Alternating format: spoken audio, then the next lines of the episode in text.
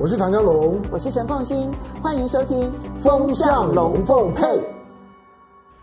很高兴呢，在周末的时候呢，跟大家聊聊天，然后呢，谈一些我对于过去这一段期间对于全世界的一个观察。那么今天呢，我想要来跟大家谈的这件事情呢，就是新冠肺炎疫情究竟什么时候才能够脱离我们生活，然后不再对我们的生活造成威胁？我其实现在必须要很悲观的告诉大家，可能时间远比大家所想象的还要来得更久。嗯，其实。大概全世界的华人哦，在过去这一段期间，大概都已经可以感受得到，就是疫情似乎跟我们已经保持了一段的距离。不管说是在中国大陆，或者是在台湾，乃至于在全世界各地的华人，因为我觉得华人其实在这一段期间呢，从疫情开始爆发一直到现在，大概是对于疫情这件事情是最保持着高度警觉的。好，所谓的高度警觉，我之前其实跟大家谈过，就是在东方社会里头呢，对于疫情的看待方式跟西方社会是很不一样的。在西方社会里头呢，他们会觉得所有的疾病都是我自己负责，那因此呢，我只要。我如果我感染了，我负责，那就那就到此为止啦。那跟别人有什么样子的关系？如果别人感染，那也是别人负责。哈，但在他在这个华人世界里头不是如此的，因为我们的生活是如此的密切，所以呢，一旦我感染了。我可能影响的是我周遭最亲密的，不管是家人、朋友或者是同事，那可能都会成为极为沉重的生存上面的一个负担。所以不是我感染了之后我自己如何的生存，而是我感染了之后，如果我造成了他人的感染，那那个影响的层面就会变得不一样。因此呢，你看到，其实，在华人社会里头呢，他对于感染这件事情，它的容忍度是极低的。这跟西方社会里头呢，对于感染这件事情，它的容忍度相对偏高，是很不一样的。好，所以欧美的疫情始终呢，就是维持着一个高档。可是呢，反而他们已经不太在乎现在的这些相关的数字，只要你的住院率没有在增加，只要你的死亡率没有在增加。现在整个的这一个防范的措施，似乎呢就最多到此为止。可是，在东方社会就不一样，希望能够尽可能的做到零容忍，不管是中国大陆，尤其是不管是中国大陆或者是台湾。那嗯、有很长一段时间，中国大陆其实在防疫工作上面做得极好啊，它可以有很长一段时间，大半年的时间都是零本土确诊。这个零本土确诊是不管你是重症、轻症，乃至于无症状感染者，都是零。那这也就使得，嗯，整个中国大陆在今年的五月、六月的时候呢，那整个的这个，嗯，生活啦，各方面啊，开始走向一种相对的自由流动，然后呢，不需要担心这种移动所带来的风险呢，是有很大的关联性。不过，变异病毒其实已经改变了新冠肺炎的疫情面貌了哈。最明显的一个例子呢，就是它的传播速度更快。嗯，我们不要只谈 Delta 病毒，我们还要去思考的是，未来可能还会有更多的突变性的这个变毒。哈，我们我们这样子来看好了。那么 WHO 那么昨天呢公布了，那现在呢整个的。确诊人数已经突破了两亿人，当然我相信这个数字远超过两亿人，因为有太多的国家根本就不可能有明确的统计数字。好，你可以想象得到，有非常多的国家，恐怕很多人感染了，你也不见得会知道说他确诊了，因为这牵涉到检疫的能力，所以有太多的国家，其实他不太可能把他的数字呢真的是正确化。那还有一种状况是，有很多的这个国家采取的做法是，你没有症状就不会检测。那对于无症状感染者而言，你也就不太可能去找到这一些无症状感染者，所以确诊人数一定是远高于两亿人的。不过，那么即便是在这样子的一个数字当中，你都可以很明显的看到，第一个亿，也就是呢，从去年初爆发一直到出现。一亿的确诊人数，花了整整一年的时间，今年初的时候突破一个亿。但是呢，到现在呢，double 变成两亿这件事情，只花了半年的时间，所以感染的速度其实是更快的，跟在华人社会里头所感受到的那一种，好像相对的已经开始有一点点改变，好像有一点点放缓，其实是很不一样的。那最近的 Delta 病毒呢，对中国大陆呢，很快速的造成了十七个省市的那个感染，你就可以看得出来，这一波的疫苗真的是来得又急又快又凶猛。它凶猛的程度，使得呢，我们在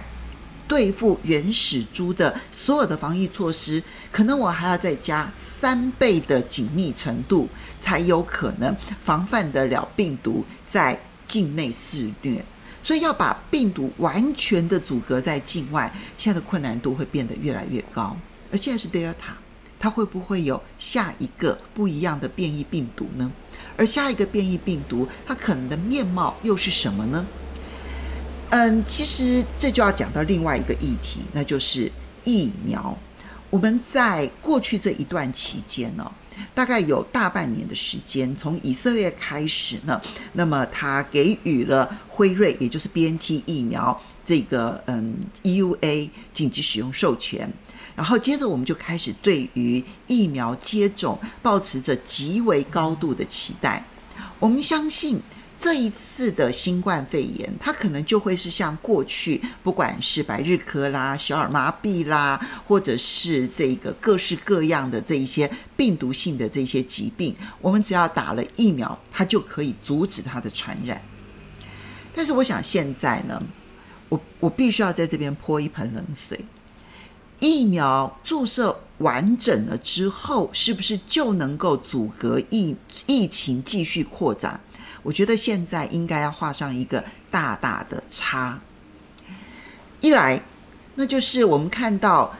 德尔塔病毒，它其实某种程度的突破了现在各式各样的疫苗，不管哪一种的疫苗，它对于原始株的保护力就算达到了九成六，但是呢，对于德尔塔病毒，它的保护力，从以色列的研究，以辉瑞来说，哈。它的疫苗的保护力，如果你的时间稍微拉长一点的话，会降到百分之五十以内，甚至于降到百分之三十七。就如果说你今天呢是半年前接种的疫苗，完全接种的疫苗，半年后你的保护力剩下百分之三十七。所以完全接种不代表你就能够逃过感染，完全接种不代表你就可以不再传染给别人。所以，完全接种，它还是会继续拥有强大的传播能力。这个时候，除非所有人都接种疫苗，而且呢，所有人接种疫苗完了之后呢，都确定它可以保护自己不生重病。目前看起来，疫苗虽然对于重症的保护度是相当高的，可是也太多的人其实完全接种完了之后，还是会感染重症，然后甚至于导致死亡。所以疫苗的保护力真的能够有效的让我们恢复正常生活吗？我们现在看到呢，美国白宫其实呢正在考虑要订定一个命令，那就是规定呢，所有的人都必须要完全接种之后才能够进入美国。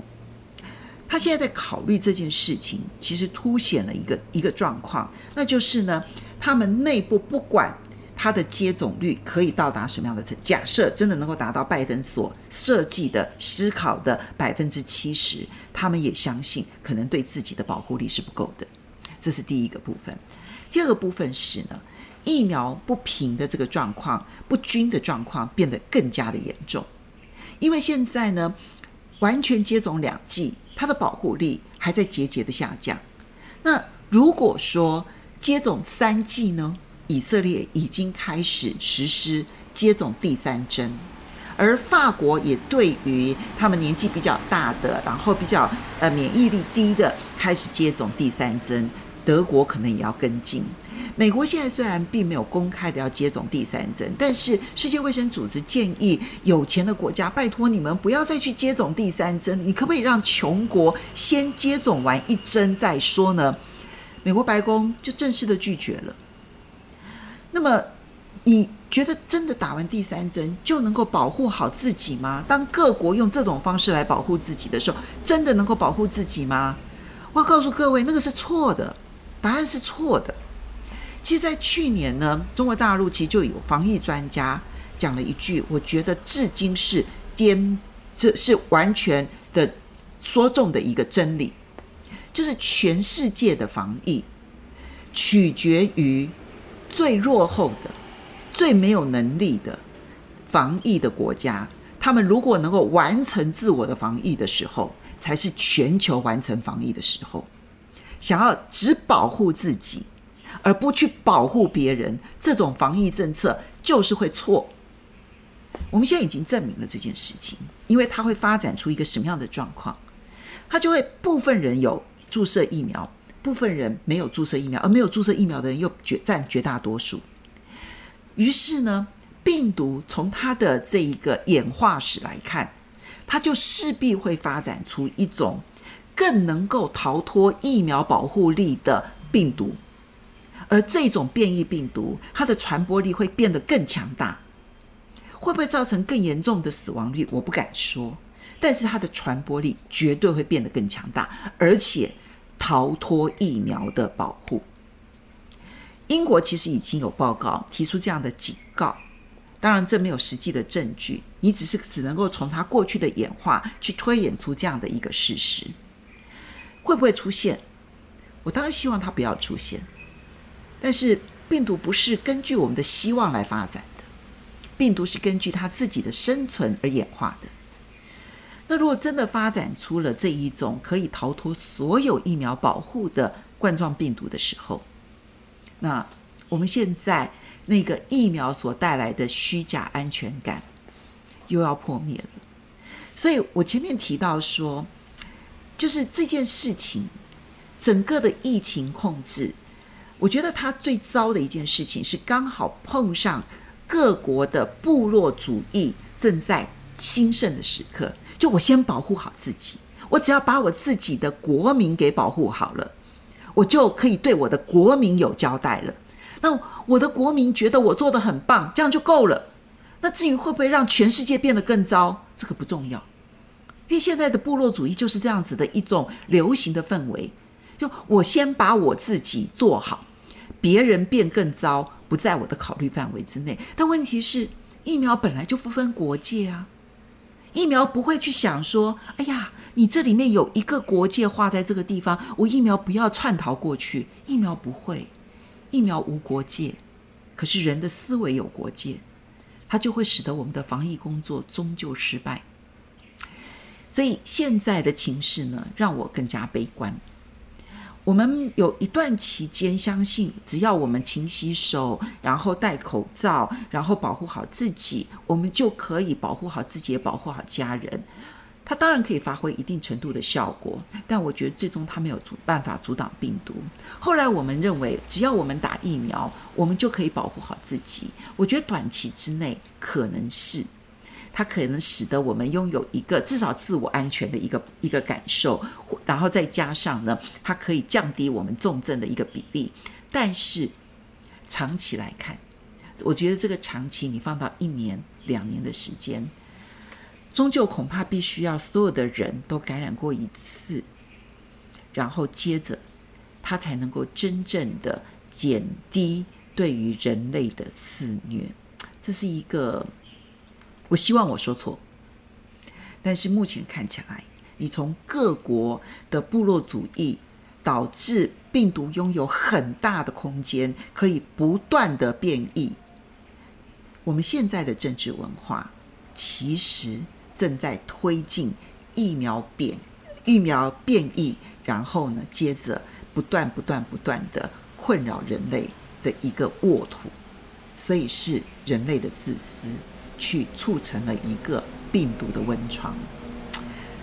今天我这样讲好像有点悲观啊。那周末的时间呢，其实讲这样的话，可能大家会觉得很难过。不过这就回归到了根本啊。除了我们把我们自己的身体顾好，把我们自己的免疫力提升，我们真的想要去仰赖那些保护措施或者打疫苗，可能都是次要的。最主要的恐怕还是我们自己吧。好，我们要非常谢谢大家呢来看今天的这一段视频，希望不会影响你的心情，然后你可以转换一个态度，变成一个更积极的态度。其实真的只有把自己的防疫能力、免疫能力整个大幅提升，那才是根本之道。谢谢大家，我们下一次再见喽。